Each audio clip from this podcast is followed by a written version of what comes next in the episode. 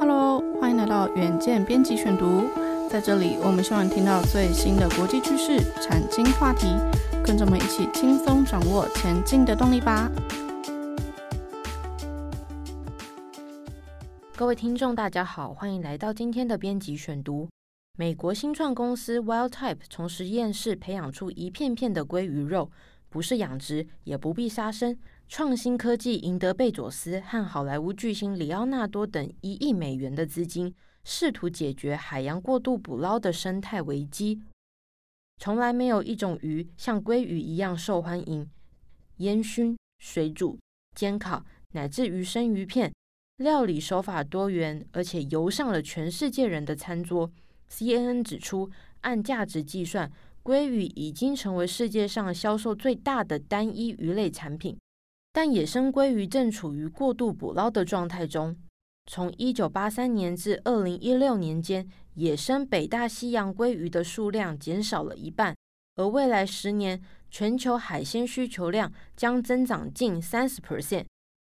解决鲑鱼供给问题和海洋危机，美国一家新创公司成功研发出细胞海鲜，在实验室中把鲑鱼细胞养成鲑鱼肉。新颖的食品科技还获得细胞海鲜领域史上最大的一笔融资，一亿美元。根据美国媒体的报道，美国细胞海鲜公司 Wildtype 于二零二二年二月完成 B 轮融资，一亿美元的资金方来头不小，由精品巨头 LV 集团旗下私募股权投资基金 L Catcher 领投，美国食品业巨头嘉吉、亚马逊创办人贝佐斯都参加投资。令人意想不到的是，知名演员里奥纳多和钢铁人小劳勃道尼也成为这家新创公司的股东。Wildtype 所培养的鲑鱼肉标榜是寿司级鲑鱼，而且不从农场饲养，不自野外捕获，因为它是从鲑鱼的细胞人工培养而得。Wildtype 执行长科尔贝克表示，这种人造海鲜不含寄生虫、塑胶微粒、汞和其他污染物。外观和口感跟真的鲑鱼一模一样，同时不需要杀生。究竟这种人造鲑鱼是如何从实验室中培养出来的呢？其实就是将活细胞从北太平洋沿岸发现的鲑鱼中分离出来，再将细胞样本放在支架上。